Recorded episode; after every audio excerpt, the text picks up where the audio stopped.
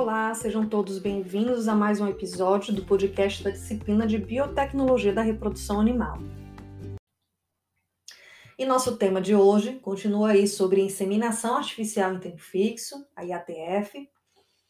Já vimos lá no screencast, né, anteriormente, o quanto esse manejo ele pode dar uma certa liberdade, né, e não precisar necessariamente identificar as fêmeas em estro, e isso já é um bom caminho, né?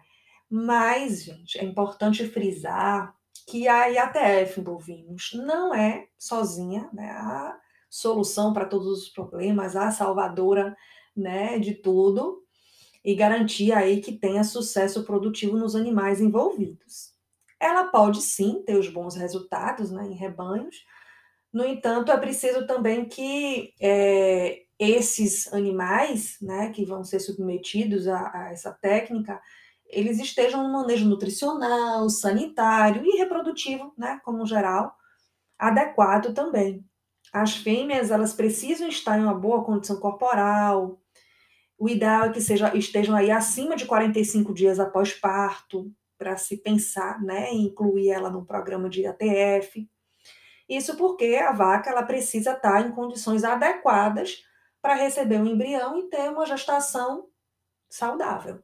Outro ponto é que o planejamento e organização das boas práticas na inseminação artificial em tempo fixo, ele deve ser iniciado antes da aplicação da técnica propriamente dita, né, na propriedade lá.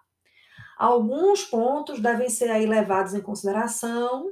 O bacana, né, o que eu sempre falo é que é, o ideal é que tenha um checklist mesmo, né?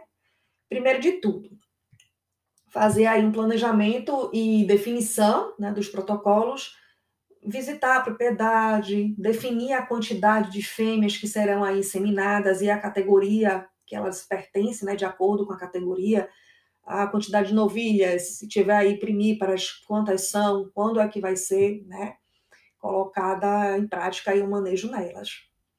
Definir o protocolo e a quantidade de produtos que vão ser utilizados, definir a estratégia reprodutiva a ser empregada, porque a IATF também ela pode ter né, algumas, alguns pontos que são flexíveis, né? Vai ter repasse, observação de cio de retorno, né? repasse dos touros depois da IATF, né? Vai ser tipo a junção dessas práticas, ou vai ser somente a IATF com possíveis aí ressincronizações. Após definir esse protocolo que vai ser utilizado, é necessário também confirmar se já existe uma equipe com uma certa habilidade para que possa auxiliar na execução. Caso necessário também, né, deve haver aí uma capacitação e treinamento da equipe, porque com certeza, gente, esse é um ponto fundamental para que tenha aí bons resultados na IATF. Então, assim, é importante estabelecer que as pessoas responsáveis pela organização dos produtos, dos materiais, né, que irão estar lá no local de manejo, em cada dia do protocolo, né? Que estejam limpos, que as instalações também estejam limpos, que tenha um certo controle, né? É, uma prancheta lá com os é, planilhas de anotações, enfim, tudo pronto. A equipe envolvida também deve ser treinada para é, realizar algumas etapas do protocolo, né?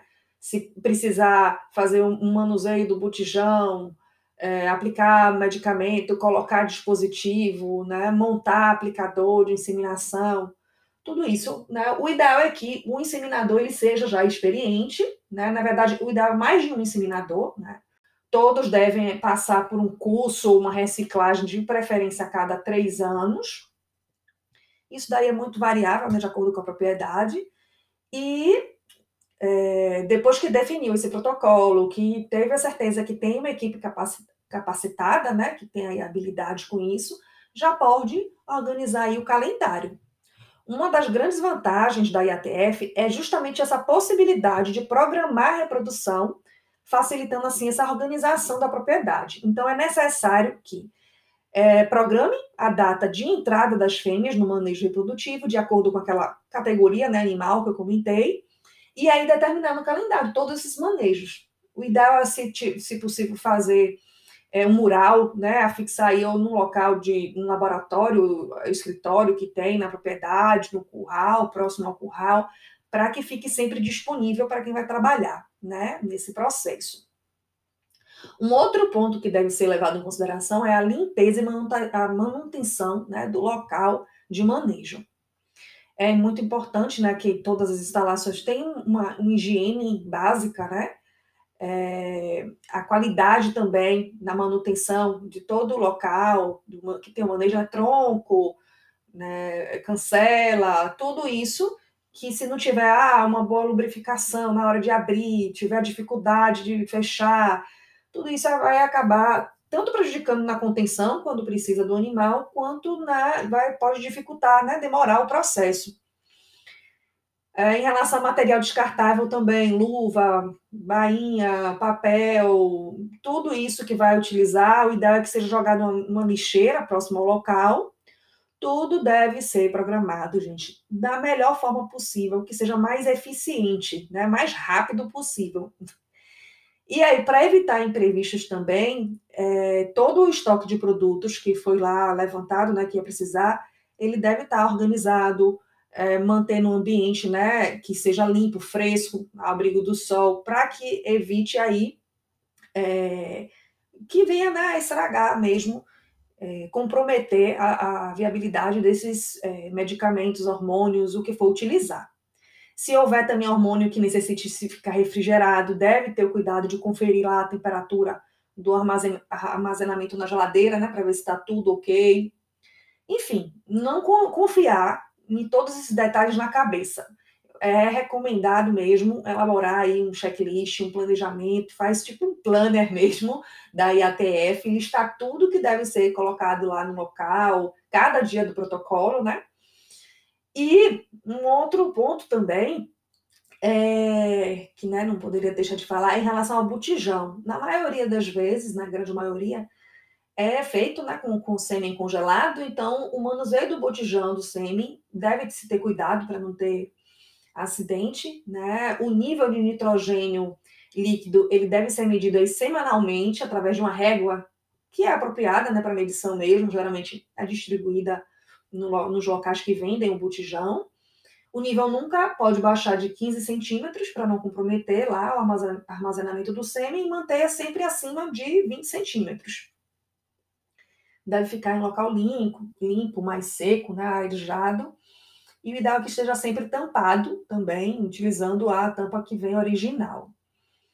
E um, um fator que às vezes é até limitante, mas que tem que ter cuidado, é em relação ao abastecimento desses botijões, né? Que deve ser programado para evitar que o nitrogênio ele fique abaixo do limite recomendado. Bom, pessoal, essas são algumas das boas práticas e considerações importantes né, para se obter o sucesso na inseminação artificial em tempo fixo. Não deixem também lá de dar uma olhada no texto base complementar e está presente também na aula síncrona da disciplina. Até mais!